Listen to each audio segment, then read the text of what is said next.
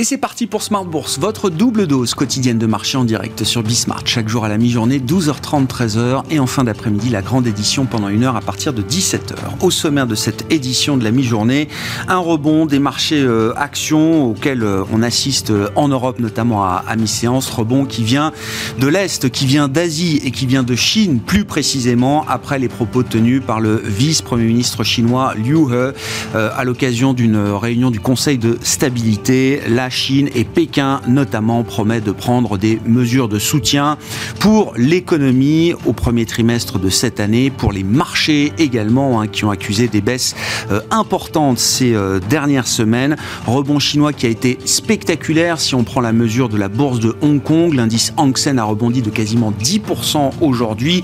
Et si on se focalise même sur la partie euh, technologique de l'indice Hang Seng, c'est un rebond de quasiment 20%. Les grandes valeurs technologiques chinoises étant celle qui avait le plus souffert ces dernières semaines sur le marché. Le rebond donc est contagieux et se retrouve sur les indices européens à mi-séance avec des hausses de 3% et plus même pour euh, certains indices euh, en ce milieu de journée. Vous aurez les infos clés dans un instant avec euh, Alix Nguyen.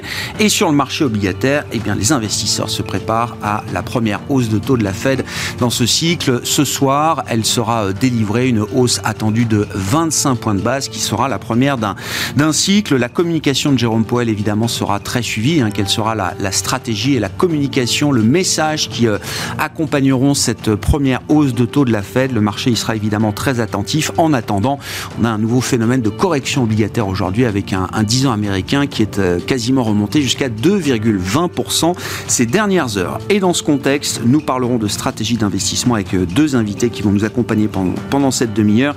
Jean-Jacques Oana, consultant indépendant et membre du board de la FinTech AI for Alpha et Delphine Arnaud qui sera avec nous également en plateau, gérante multi-asset et overlay chez Edmond Rothschild Asset Management.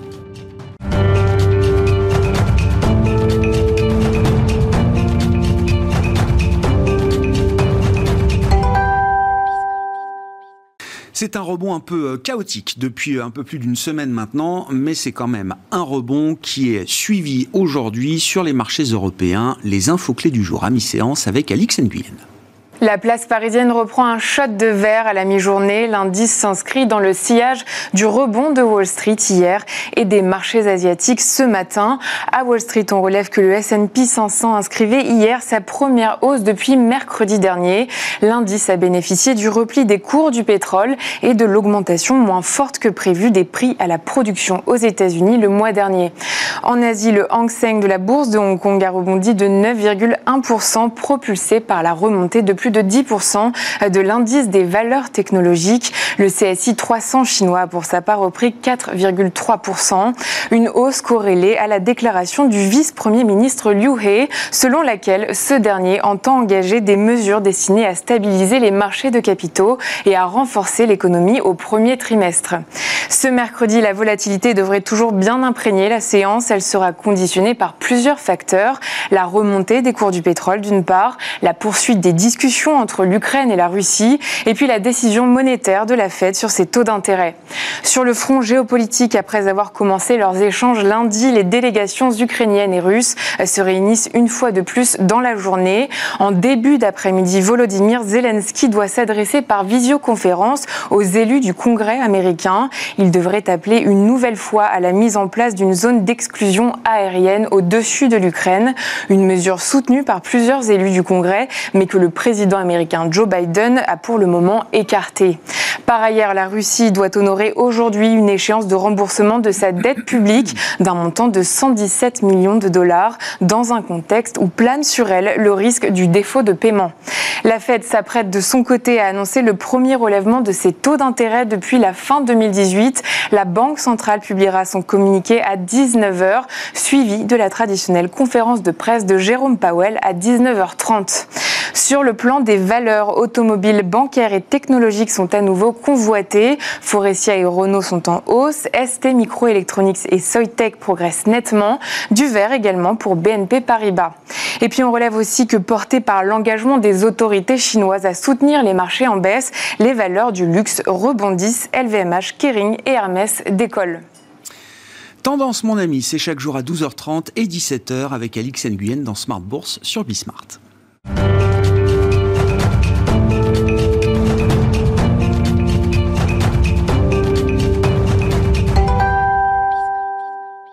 Deux invités avec nous pour cette euh, demi-heure d'émission. Delphine Arnaud qui est à nos côtés, gérante chez Edmond Rothschild Asset Management. Bonjour et bienvenue euh, Delphine. Merci d'être avec nous. Et Jean-Jacques Oana, je le rappelle, qui est euh, en plateau également à nos côtés, consultant indépendant et membre du board de la FinTech AI for Alpha. Bonjour Jean-Jacques. Bonjour Grégoire. Je commence avec vous Jean-Jacques. bon, 21e jour de, conflit en Ukraine, hein, une guerre de haute intensité, inédite depuis des générations sur le sol européen qui engage une puissance nucléaire comme la Russie voilà, pour rappeler quelques éléments de, contexte, quel est le cadre d'analyse de marché qu'on peut avoir euh, à trois semaines de guerre désormais euh, révolues et quelles sont les implications pour les investisseurs? Quels sont les, éléments d'analyse que vous avez en tête aujourd'hui, Jean-Jacques? Ce qui est, euh, enfin, j'allais dire, ce qui est intéressant du point de vue des marchés, mais ce qui est malheureux évidemment du point de vue humain, c'est qu'en fait, cette guerre, on peut la dater de manière précise. En fait, il y a, la, la, date d'intervention russe enfin d'invasion russe, c'est le, le 24 février. Mhm. Et auparavant, il y avait des tensions, mais nul, sauf peut-être les Américains, n'anticipait euh, une guerre de cette ampleur, de cette violence et, et, et, euh, et de, de, de, cette intensité, comme vous l'avez dit, euh, en Ukraine. Et donc on peut voir finalement depuis cette date ce qui s'est passé sur les marchés, ce qui, est, ce qui, est, ce qui, avait, ce qui prévalait avant et ce qui est nouveau. Ouais. Euh, on a commencé l'année avec un rebalancement en faveur des values. Euh, il était global, il était puissant, mais on pouvait voir aussi que ce rebalancement, on en a parlé plusieurs fois ensemble, n'était pas forcément négatif pour les marchés. Par exemple, les banques étaient aux, côtés euh, des sociétés productrices de matières premières, que ce soit les, ressources de base, mais aussi le pétrole, étaient des leaders. Et ce qui s'est passé depuis la mi-février, donc un petit peu avant le 24 février, mais surtout qui a été amplifié par le 24 février, c'est que finalement, on a restreint le leadership des marchés à un petit segment du value, uniquement en matières premières. Depuis le début de l'année, on est désormais à 10, euh, euh, autour de 10% euh, pour les ressources de base et autour un peu, un peu moins pour les pétrolières, autour de 8% de hausse depuis le début de l'année. Par contre, sur les banques, on est maintenant à moins 12.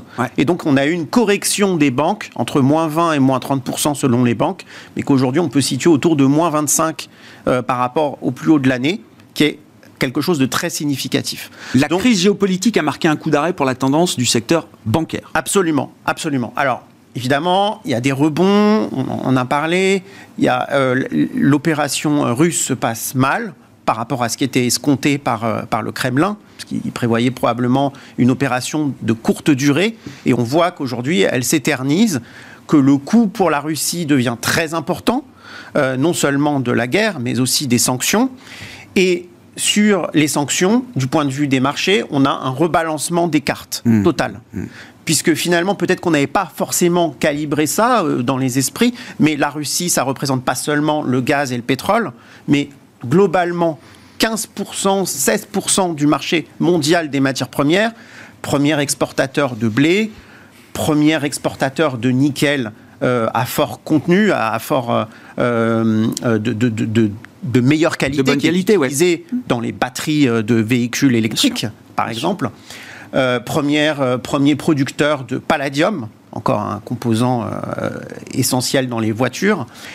Et donc, au total, on a un bouleversement économique mondial sur, sur l'approvisionnement des matières premières, mais aussi géopolitique parce que le précédent, c'est finalement de geler les réserves de, euh, de, la banque, euh, de, de, la banque centrale de mhm. Russie, qui a, des réserves puissantes, mhm. euh, dans, tous les, dans, investies principalement en dollars, mais aussi sur les marchés européens, puisque je rappelle que la Russie est exportatrice, a une position nette exportatrice vis-à-vis de la zone euro, donc ils ont aussi dans leur portefeuille probablement des dettes européennes, dettes allemandes et autres. Et donc, euh, aujourd'hui, on a un précédent euh, jamais connu mmh. dans l'histoire moderne mmh. financière. Mmh. On a une hégémonie du dollar qui s'était installée finalement depuis 50 euh, ans, depuis 60 ans depuis l'après-guerre. Et aujourd'hui, cette hégémonie du, du dollar, elle est remise en question avec finalement probablement un, un, modèle multipolaire qui va se mettre en place sur les devises. Probablement l'émergence du yuan, peut-être d'autres choses. Peut-être qu'il va y avoir des, un, rebalancement des cartes sur finalement l'investissement des réserves des banques centrales dans le monde.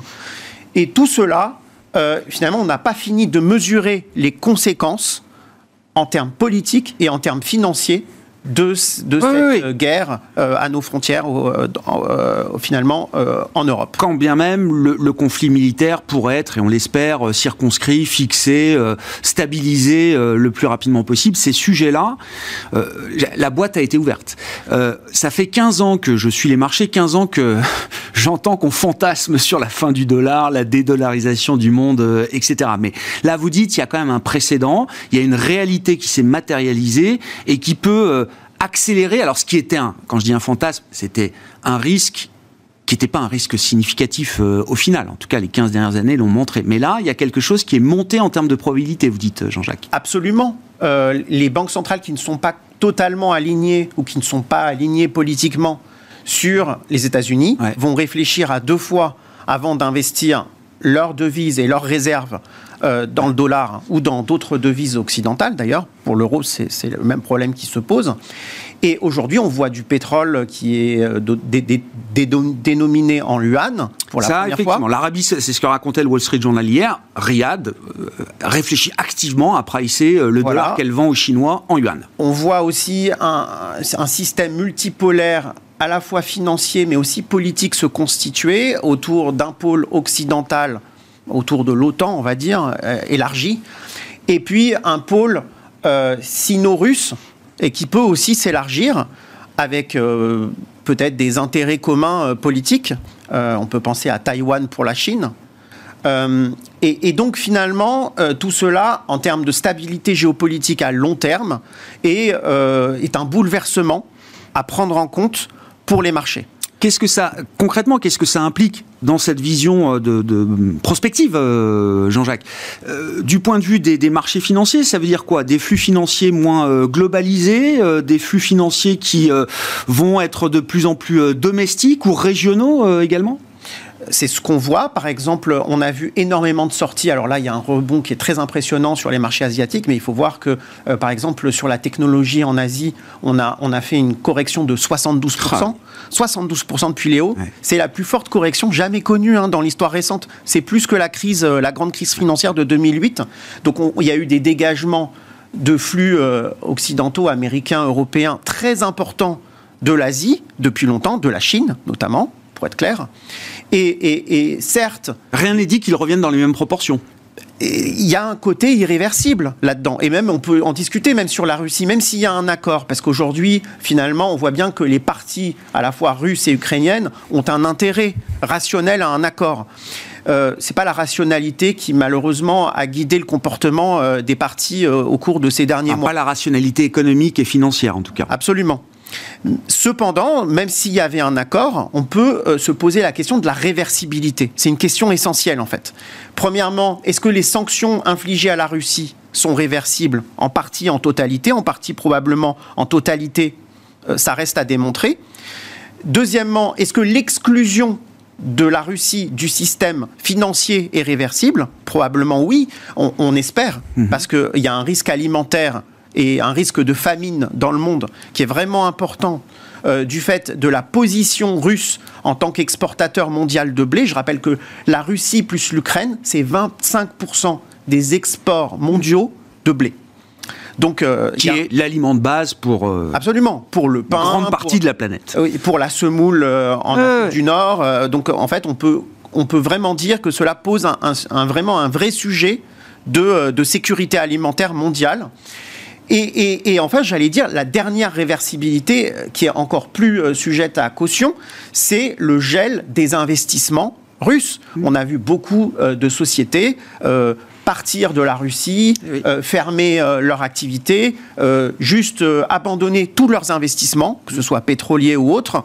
Et, donc, on peut imaginer qu'ils S'ils doivent revenir un jour, ce qui est déjà sujet à extrême caution, ils ne reviendront jamais dans les mêmes proportions.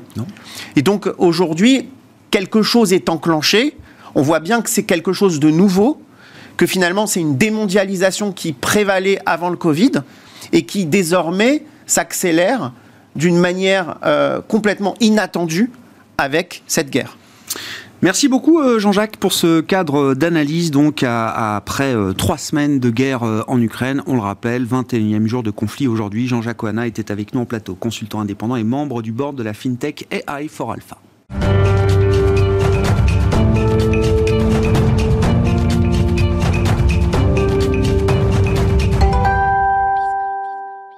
Et poursuivons cette euh, discussion de marché avec euh, quelques éléments euh, en matière de stratégie d'investissement. Et Delphine Arnaud est à nos côtés, je le rappelle, gérante multi-asset et overlay chez Edmond Rothschild Asset Management. Delphine, je comprends que pour les gérants, alors la situation est complexe, multidimensionnelle et qu'il faut travailler sur la base de différentes hypothèses, différents scénarios.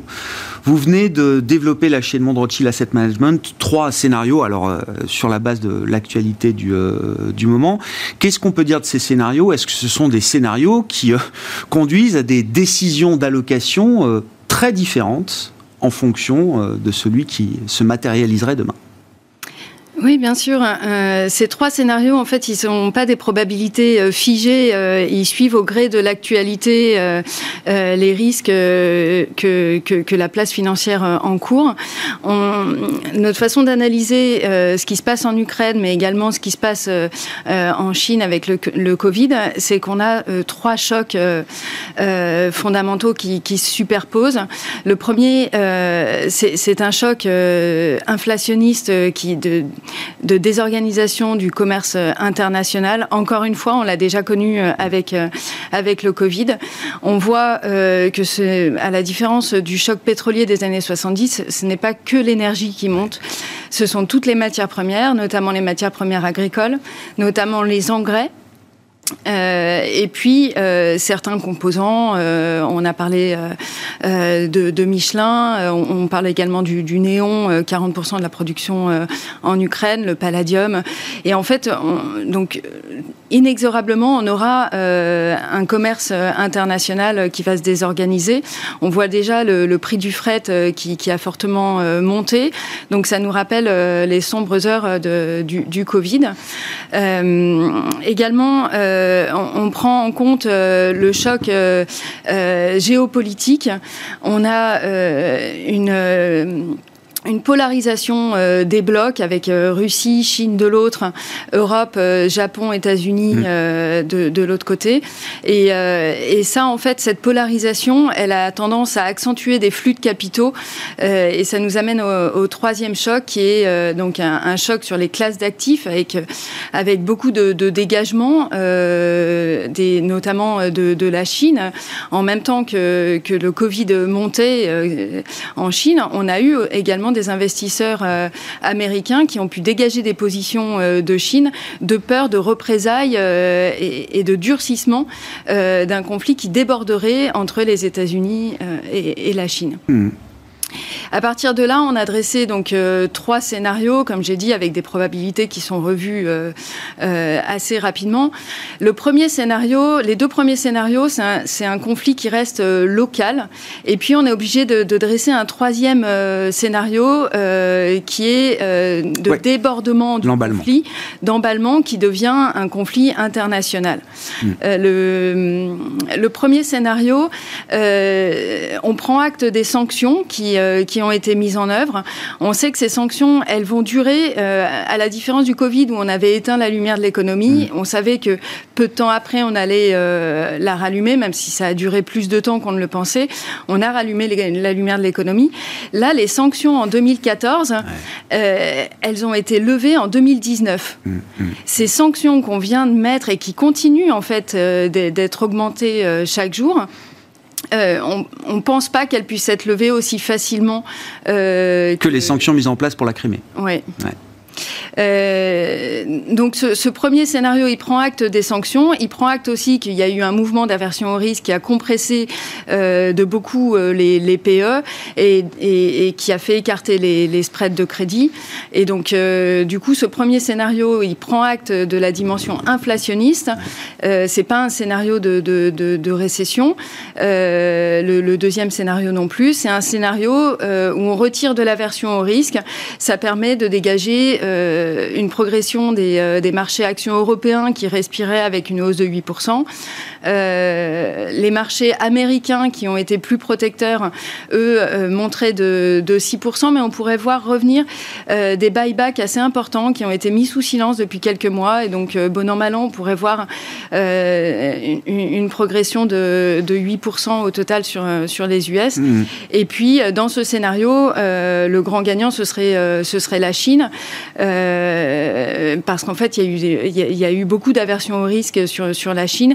Les PE sont à des niveaux historiquement bas. on est à, à, 9 de PE sur, sur le, MSCI China. On était descendu au plus bas à 6 en 2008, à 7 en, en 2011 si on est un investisseur de long terme, euh, sur, la Chine, euh, on a des points d'entrée qui sont, euh, qui sont très intéressants. Donc ce premier scénario, c'est l'idée d'une stabilisation un peu générale de la crise ou des crises sanitaires, géopolitiques qui s'accumulent en ce moment, et l'idée qu'on a quand même une croissance suffisamment décente encore pour être constructif sur des classes d'actifs risquées. C'est ça Oui, donc on, prend acte, on prend acte de la facture énergétique qui va augmenter. Ça va impacter euh, euh, la croissance euh, européenne en premier lieu, la croissance mondiale. mais il n'y a pas de choc de confiance. et puis, au fur et à mesure qu'on va sur un cessez-le-feu, bah, du coup, on, on dépresse de la prime de risque. Ah le deuxième scénario, alors qui est toujours celui où le, le conflit ne se généraliserait pas. Euh, oui, on reste la différence, ce scénario alors, on reste toujours sur un sur un, un, conflit qui est localisé mais qui s'enlise. Et là, par contre, on voit une accélération, une escalade dans les sanctions, avec euh, des sanctions qui pourraient toucher à ce moment-là euh, l'énergie, le gaz, le pétrole en Europe. Le premier pas a été fait aux États-Unis, où ils ont mis des, de telles sanctions. C'était assez immune pour eux. Pour nous, les Européens, ce, ce, sera lourd de conséquences. Mm, mm. et là, on va plutôt sur un, scénario d'inflation par rationnement. Euh, et, donc euh, là, c'est un peu plus compliqué pour, euh, pour, pour, la croissance. et il va falloir faire des calculs sur, sur les marges des, sociétés, réviser à la baisse les croissances bénéficiaires et on aura, on, aura peu de répit sur, sur, sur l'aversion au risque. Mmh. Donc un scénario qui est très inflationniste euh, et, qui la croissance, quoi. Qui, accélère le ralentissement euh, de la croissance. On n'est pas encore dans un, dans un scénario euh, de, récession. Hmm. Et le troisième scénario, c'est là, on a une contagion au niveau global de ce conflit, avec un durcissement des, des, discussions entre les États-Unis et la Chine, euh, et, et, avec euh, des, des, des fuites de, de, capitaux, une déstabilisation euh, des, marchés financiers. Et là, c'est un scénario très sévère.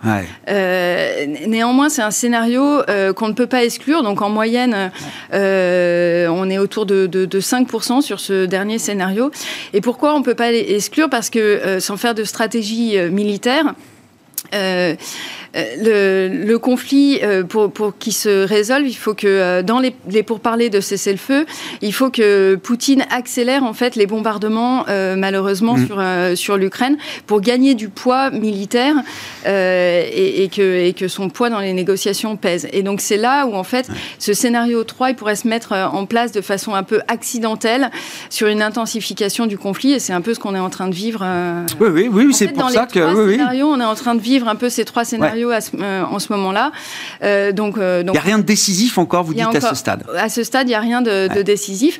On a une bonne avancée du côté des, des cessez-le-feu, donc ça, c'est bon pour le scénario 1. On a une augmentation des sanctions, par exemple, l'Union européenne a pris des sanctions sur l'acier. c'est pas, pas très important, la Russie, pour, pour l'acier, mais ça montre qu'on est toujours dans une phase d'escalade des sanctions. Et, et, puis, on n'est pas à l'abri de les, bombardements s'intensifient. Et sur le terrain militaire, effectivement, l'intensité ne faiblit pas. Voilà. Euh, dans, ces trois scénarios, quel est le comportement des banques centrales, ou en tout cas d'une banque centrale comme la Fed, qui va euh, ce soir délivrer sa première hausse de taux de 25 points de base, euh, Delphine? Alors, les, banques centrales étaient dans une phase de normalisation. On a eu la, BCE hier qui n'a pas craqué, la semaine dernière, pardon, qui n'a pas, qui n'a pas craqué, qui poursuit son chemin de normalisation, même si elle se laisse beaucoup d'optionnalités. Et donc, la, Fed va continuer ce chemin de, normalisation. En janvier, janvier, début février, on pensait qu'elle allait faire 50 points de base de hausse. donc ça, c'est écarté parce qu'en fait, elle, elle ne veut pas euh, surprendre les marchés. Et aujourd'hui, cette hausse-là de 50 BP n'est pas pricée euh, dans les anticipations. Donc on aura 25, euh, 25 BP. Oui, mais en l'absence de la crise géopolitique qu'on connaît depuis trois semaines, le 50 BP était un cas possiblement central. Quoi. Il était sur la table.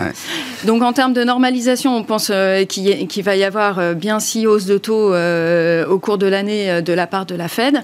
Et la grosse incertitude, elle, elle se porte plus tellement sur les hausses de taux. Elle se porte euh, plutôt sur le, la réduction du, bilan. Ça, ça va peser euh, sur, euh, sur les, valorisations des, actifs risqués. et puis, l'incertitude, elle se pose aussi sur la valeur terminale dans, ah, les, dans les dots.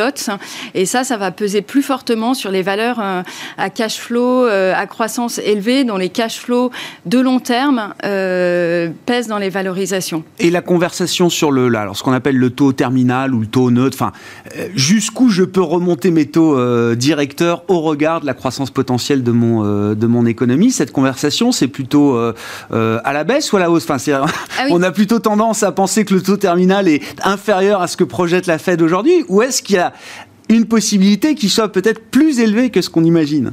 Non, alors le, taux terminal, euh, il a plus de marge de manœuvre à la hausse. Ah et c'est, on est plutôt sur une hausse du taux terminal. On l'estime quoi Entre 2,25 2,50 C'est ça aujourd'hui On est à 2,50. Et, donc, euh, et donc la crainte pour les marchés actions et notamment les marchés euh, à forte croissance type Nasdaq, c'est plutôt une, une augmentation de, de, ce taux terminal, une accélération du rythme de, de hausse des taux et, et, une, et, une, une baisse des valorisations conséquentes.